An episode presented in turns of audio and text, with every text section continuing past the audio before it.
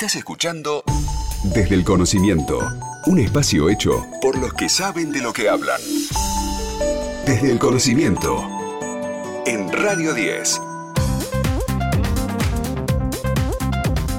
Y seguimos en Desde el Conocimiento ahora para tener eh, una bellísima nota, porque está del otro lado Martín Núñez, que es docente de la licenciatura en Kinesiología y Fisiatría del Instituto de Ciencias de la Salud de la Universidad Nacional Arturo Jaureche. Martín fue premiado en Francia por su participación en el Mundial de Rugby que se está desarrollando actualmente en el país galo, donde está acompañando a los teros, a la selección uruguaya de rugby como fisioterapeuta del plantel. Martín, ¿cómo estás? Un placer charlar contigo aquí Héctor y Delfina, te saludamos. Hola Delfina, hola Héctor, un placer también para mí, muchas gracias. ¿Qué tal? Obviamente con muchas ganas de, repasar cómo ha sido toda tu trayectoria hasta llegar a trabajar allí con los teros, pero bueno, vamos de a poco repasando un poco tu historia y nos gustaría obviamente saber cómo es que, llegaste a la kinesiología, cómo fue tu paso por la Universidad de Arturo Jaureche, que hoy también eh, hace que tengamos esta nota, porque bueno, ahí estuviste levantando la bandera, haciéndola presente en el marco de este mundial? Sí, la, verdad que en realidad antes de este viaje, yo hace tres años que trabajo como fisioterapeuta de la selección de Uruguay, eh, me surgió la idea de hacer una bandera en la universidad porque bueno, hace nueve años que coordino una materia de la carrera de kinesiología que es kinesiología deportiva. Y mm, la verdad que estoy muy identificado con los alumnos porque es una universidad que da muchas oportunidades y sobre todo a primeras generaciones de alumnos que se deciden a estudiar y la verdad que eso me comprometió como para hacer la, bandera. Pero de ninguna manera pensé que iba a tener esta repercusión, ¿no? Lo hice más que todo desde el corazón. Así que eso se dio esa, ese momento que me saqué una, una foto ahí en el estadio. Nosotros hace cuatro semanas que ya estamos acá en Francia, ya jugamos tres partidos. Sí. Y, ¿Cómo está? Contanos un poco cómo, cómo está la, la, participación de los teros en el Mundial. ¿Qué nos puedes contar? Los Teros es una selección chica porque es Uruguay no tiene muchos jugadores de rugby, son 12 clubes que hay en Uruguay. Eh, clasificó en el 2021 para el Mundial ganando el Estados Unidos y le tocó una zona súper difícil que es la zona de Francia, Italia, eh, Namibia y All Blacks, Nueva Zelanda. Wow. Eh, bueno, perdimos en el debut con Francia muy cerca el resultado perdimos con Italia y ayer le ganamos a Namibia y nos queda el partido con los Blacks, que es el viernes que viene. Wow. Y me imagino que hay un nivel de, tensión, de ansiedad, de nerviosismo, todo, todo acumulado. También, ¿cómo, ¿cómo se vive desde tu rol, ¿no? Acompañando ahí a la selección en, en momentos de tanta intimidad, digo, inclusive de tener la posibilidad de ayudar desde lo corporal, que es sumamente importante.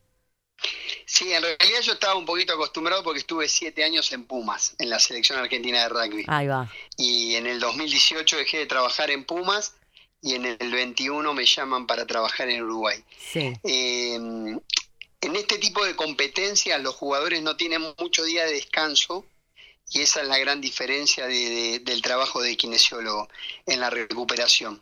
Entonces, lo que le damos mucho hincapié es a la parte de recuperación y sobre todo a que el jugador eh, todas las cargas de trabajo que tengan estén bien planificadas para que ni un jugador eh, tenga una fatiga de lo más que tenga que tener. Entonces está todo como muy ya protocolarizado. Y desde el punto de vista nuestro, eh, ayudamos mucho a los preparadores físicos y sobre todo a los técnicos para, para poner los jugadores en cancha lo más rápido posible.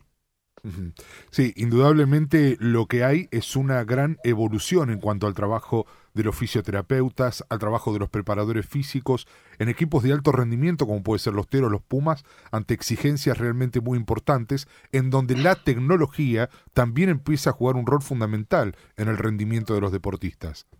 Sí, totalmente, totalmente porque nosotros acá hacemos manejo de GPS, que es eh, una herramienta que se utiliza para tener todos los parámetros eh, deportivos de los jugadores. Ejemplo, lo que corrió en la cancha, las aceleraciones, el high speed running, que son metros a alta velocidad. Entonces, todos eh, los jugadores tienen ese, esa herramienta donde al final de cada jornada nosotros nos juntamos con los preparadores físicos y hacemos un análisis de esos datos como para ver qué ajustar en qué, en cada jugador. ¿Se entiende un poco más o menos? Sí, sí, o sea claro. que el rol del kinesiólogo en el alto rendimiento ya pasa a ser un high performance, o sea, un- una persona que trabaja de, de- de su especialidad, pero también colabora en un trabajo intergrupal. Claro. Ahora, recién eh, hace un rato nos contabas que también trabajaste, más allá de, de estar con los Teros, mucho tiempo con los Pumas. ¿Cómo fue ese paso, esa experiencia por la selección argentina también? ¿Y cómo llegó también el rugby a tu vida, principalmente? Eh, el rugby en mi vida llegó a los 14 años, que jugué en un club de la zona sur, que se llama San Albano, sin tener ningún familiar que jugaba al rugby. Me, me, me llevó un amigo a jugar y como me gustaba el fútbol, pero en realidad no, no era tan bueno, me Claro. fui a jugar al rugby y bueno, pasé muchos años ahí. Y a partir de ahí, ya siendo profesor de educación física, estudié kinesiología, trabajé en ese club y me surgió la oportunidad de ir con los Pampas, que era una de las primeras selecciones de Argentina que, que participaba a nivel internacional, que el, el entrenador era Daniel Urcade. Y en el 2012 eh, voy a una concentración del Tati Filam, que era el entrenador de los Pumas, y bueno, quedó esa transición entre el Tati Filam, Daniel Urcade, y después la transición a Mario Ledesma, y en el 2018 es como que, que era un fin de un proceso, así que dejé de estar en la selección. Pero bueno, años increíbles y sobre todo en los Pumas que hay mucha diferencia a lo que es el rugby de la región. Los Pumas son tier 1 y deben estar entre los 6, 7 mejores equipos del mundo, entonces Claro. es otra cosa. Claro, absolutamente. ¿Y cómo se vive todo lo que tiene que ver con esta situación de estar dentro de un mundial, digo, más allá de, de lo profesional, incluso como aficionado, ¿no? Y también un poco preguntarte, no puedo dejar de hacerte esta pregunta, ¿cómo se distribuye la pasión? Mira, es, si, si hay algo que me gustaría contar es eh, que Francia es un país que, que, que está muy eh, alerta a los atentados, ¿no? Ajá. Entonces, eh, hay algo que nos llamó la atención, que tenemos eh, seis personas de un grupo antiterrorista con nosotros todo el día, ¿no? Eso nos llamó un poco la atención. Wow, mirá. y ese grupo está constantemente con nosotros y hay un operativo muy grande desde el momento que salimos del hotel hasta que llegamos a los entrenamientos o a los partidos. ¿Por qué? Porque Francia es, es como que está en el, en el centro de la escena de, de, muchas culturas y sobre todo con esos antecedentes de atentado. Entonces, eso es algo que te llama mucho la atención. Y después, la vivencia de un mundial es increíble porque todo un país y todo lo que es el, grupo europeo tiene fácil acceso a Francia, o sea que está lleno de gente en las calles, eh, todos los bares llenos, toda la, la noche con hinchas en, en el hotel, o sea que es una fiesta muy grande como el fútbol, quizás en un- una talla menor, pero el rugby es el segundo deporte del mundo, entonces tiene mucha injerencia eso. A propósito, y yendo específicamente a lo deportivo, da la sensación de que ante cada presentación de los Pumas, y fundamentalmente en campeonatos este, como, como es un mundial, la expectativa eh, respecto de que, de que pueda ganarlo, de que pueda obtener este, una victoria este, que le dé su, su primer título de estas características, eh, siempre es mucha, pero también termina siendo decepcionante. Me parece que eh, tendríamos que tener en claro por lo menos en qué situación estamos respecto de los más poderosos del mundo. No es el caso del fútbol, ¿no? Digo, para evitar decepciones posteriores. No, no, no es, no es el caso del fútbol, pero, pero sí el seleccionado argentino viene trabajando hace mucho eh, en todo lo que es el alto rendimiento y sobre todo tiene una competencia muy buena, pero también hay que resaltar que es un mundial y los mundiales son diferentes porque se pierde un partido y se puede quedar afuera de una zona. Entonces, Claro. entonces es muy difícil y, y todos los partidos hay que jugarlos y sobre todo todos los partidos hay que plantearlos bien.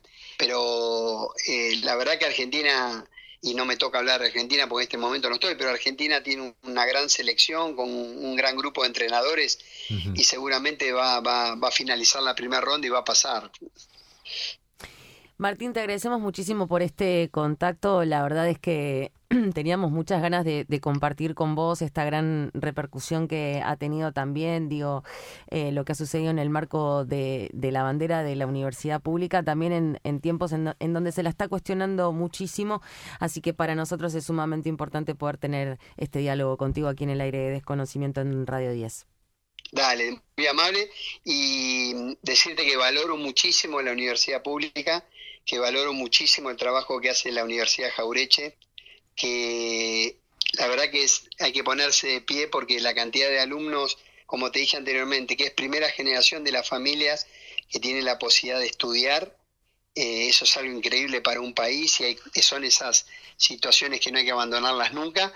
Y sobre todo lo hice sin, como te dije al principio de la nota, sin pensar que iba a tener esta repercusión y lo hice por el amor a la docencia y a la universidad. Entonces me parece que, que, sale del corazón y son las cosas lindas, ¿no? Y te agradecemos mucho por haberlo hecho y por haber reivindicado la universidad pública de nuestro país. Te mandamos un abrazo enorme. Gracias por este contacto. Un abrazo enorme y, muchas gracias por su tiempo y un gran saludo a Argentina. Dale, gracias. ahí va, ¿eh? ahí va. Ay, gracias. Adiós. Lo que pasa en las universidades se escucha en la radio. Desde el conocimiento. Delfina Cianamea en Radio 10. Ya mismo nos estamos despidiendo aquí en el aire de Radio 10 de este hermosísimo programa que hemos compartido con ustedes. No nos vamos a ir sin antes agradecer como siempre a todas las universidades que nos acompañan, a la Universidad de Buenos Aires, la Universidad Nacional de Rosario, la Universidad Nacional de San Martín, Universidad Nacional de Hurlingham, la Universidad Nacional de Lomas de Zamora, Universidad Nacional del Centro de la Provincia de Buenos Aires, Universidad Nacional de Jujuy, Universidad Tecnológica Nacional, Universidad Nacional del Chaco Austral, Universidad Nacional de José Paz. Universidad Nacional de Mar del Plata. Universidad Nacional Arturo Jaureche. Universidad Nacional de San Luis. Universidad Nacional de Misiones. Universidad Nacional de Come Chingones. Universidad Nacional de La Pampa. Universidad Nacional de Quilmes. Y Universidad Nacional de Moreno. Universidad Nacional de La Matanza. Universidad Nacional de Patagonia, San Juan Bosco. Por supuesto, como siempre, nuestro agradecimiento a Frick Producciones a cargo de la producción general de Desde el Conocimiento en la operación técnica. Estuvo Ari Dinoco haciendo una gran tarea fundamentalmente en el día de hoy. Abrazo gigante compañero, gracias por la magia. También abrazo para Seba Merani en la producción, Karina Labrania, nuestra gran productora. Aquí conmigo, Héctor Tito Silva. Gracias inmensas, como siempre, compañero. Hasta el próximo domingo, Nos vemos, nos vemos el próximo domingo. Que tengan excelentísima semana. Aquí estaremos firmes para acompañarlos nuevamente. Eh, quédense también esta noche para presenciar el debate presidencial a partir de las 10 de la noche con la conducción de Tuni Colman allí en la continuidad de Radio 10 Besos. Abrazos, pásenla lindo, cuídense. Nos vemos la próxima semana. Adiós.